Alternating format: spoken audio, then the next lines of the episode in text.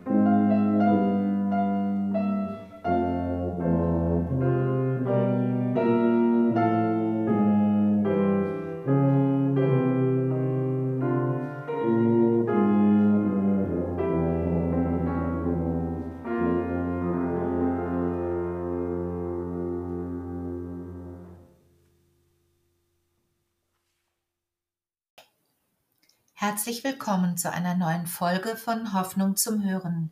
Schön, dass Sie wieder zuhören wollen. Ist die Ostererzählung ein Krimi oder ein Liebesroman? Oder doch eine zutiefst geheimnisvolle Geschichte, die es uns schwer macht, sie zu ergründen? Und wo finde ich mich in Gottes Osterbuch eigentlich wieder? Diesen Gedanken geht Pfarrer Reimer Krämer in seiner Predigt zum Osterfest nach. Wir hören dazu zwei Sätze aus der F-Moll-Sonate von Telemann, gespielt von Eva Maria Broske am Klavier und Matthias Marx auf der Tuba.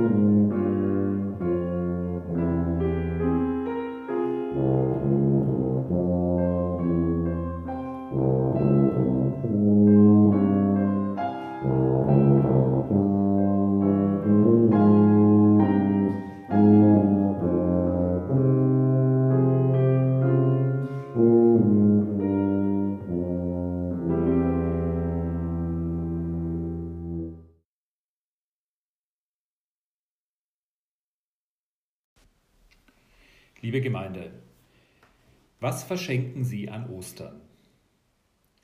Längst reicht Ostern nicht an den Geschenkerummel von Weihnachten heran. Aber irgendwie schaffen es die Werbung in Zeitung und Fernsehen und die Schaufenster in den Geschäften, wie jedes Jahr ein schlechtes Gewissen zu machen, wenn ich keine Geschenke kaufe. Darum habe ich mich auch dieses Jahr umgesehen und nach Geschenken gesucht, die irgendwie zur Botschaft von Ostern passen. Eine Werbung, die mir ins Haus flattert, bringt mich schließlich auf eine Idee. Verschenken Sie die Hauptrolle in einem Roman, so werde ich zu Ostern aufgefordert. Ich darf eine Romangattung auswählen. Soll es ein Krimi sein, eine Liebesgeschichte oder gar eine geheimnisvolle Erzählung? Außerdem darf ich die Personen angeben, die in dem Roman vorkommen sollen. Als Bücherwurm fasziniert mich dieser Gedanke sofort. Ein ganz persönliches Osterbuch, das wär's doch. Also beginne ich das Formular auszufüllen.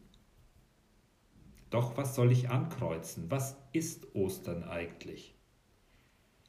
Ist Ostern ein Krimi? Irgendwie schon wenn ich mir die Erzählungen der Evangelien anschaue.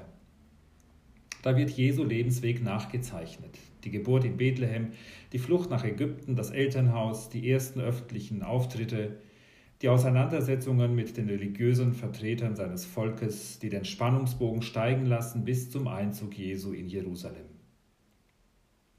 Dann die vielen Streitgespräche mit den Pharisäern und Schriftgelehrten, Jesu ehrliche Worte ihnen gegenüber, die Vertreibung der Händler aus dem Tempelvorhof, die den Konflikt noch eskalieren lassen.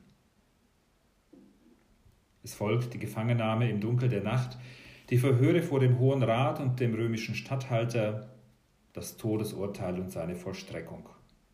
Schließlich die Angst der Jünger ums eigene Leben, parallel dazu das Verwirrspiel um den verschwundenen Leichnam.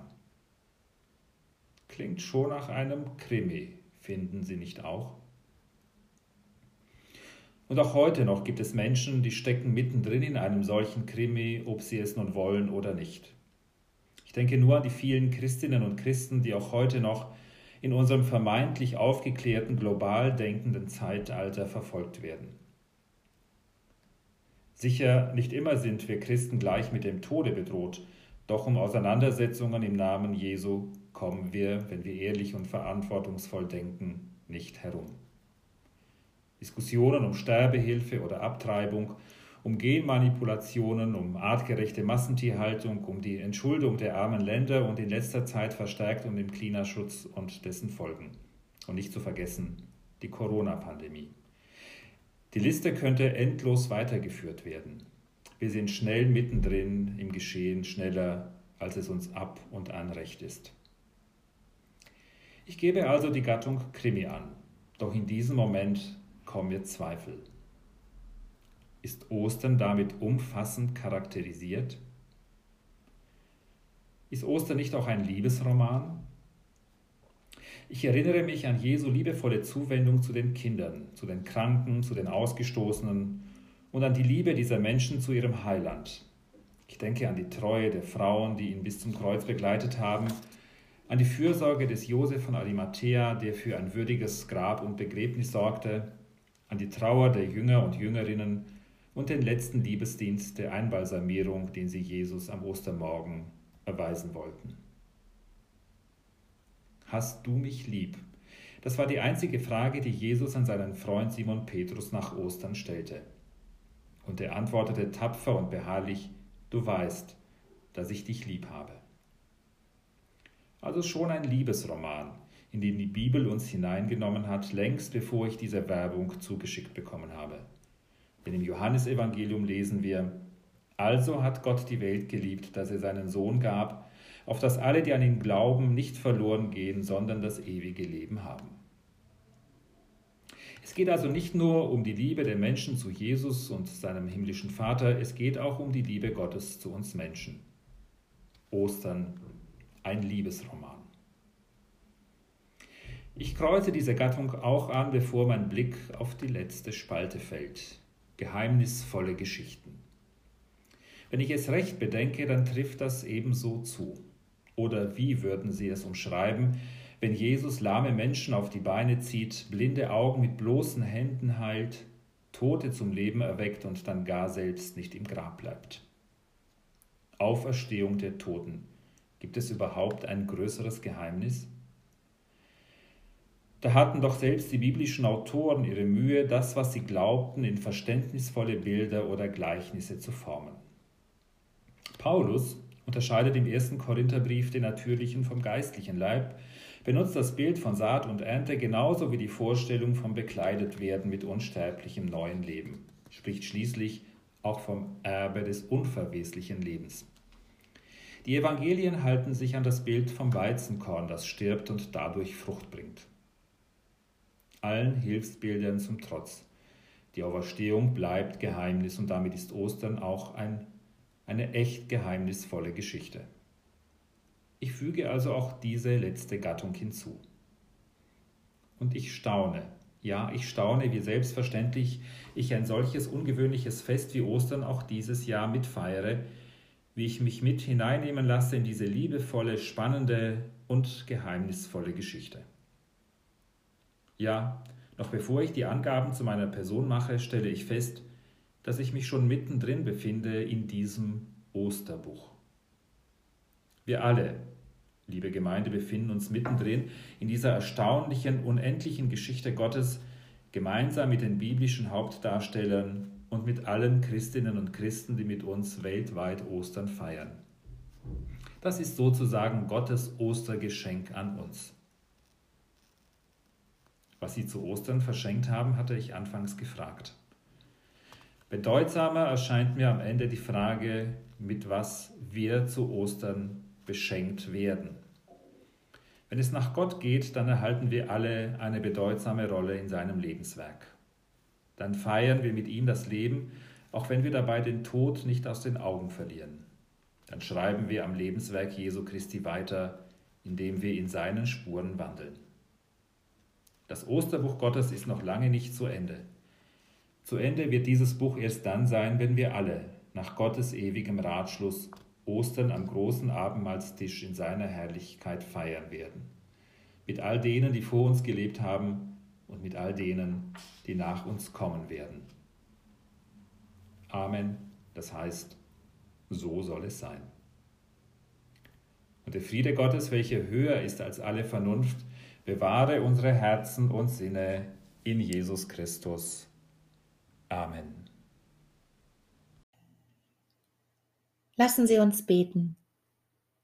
Wohin wir uns auch wenden, Gott, Schöpfer alles Sichtbaren, erblicken wir dein Angesicht. Fühlen wir deinen liebenden Blick auf uns. Finden wir Spuren deiner Sorge für diese Welt wir bitten dich, tröste alle, die sich in diesen Tagen um einen kranken Menschen sorgen. Tröste alle, die sich in diesen Tagen einsam fühlen.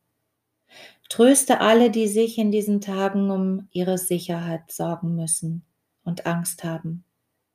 Lass uns stark sein miteinander und füreinander, achtsam und besonnen verbunden mit dir und allem, was lebt. Darum bitten wir in Jesu Namen. Und wir bitten dich um deinen hoffnungsstarken Ostersegen. Segne uns Gott, worauf sich unser Glaube richtet. Segne uns, worauf sich unsere Liebe richtet. Segne uns, worauf sich unsere Hoffnung richtet. Gott unseres Lebens segne uns den Blick unserer Augen und Herzen. Amen.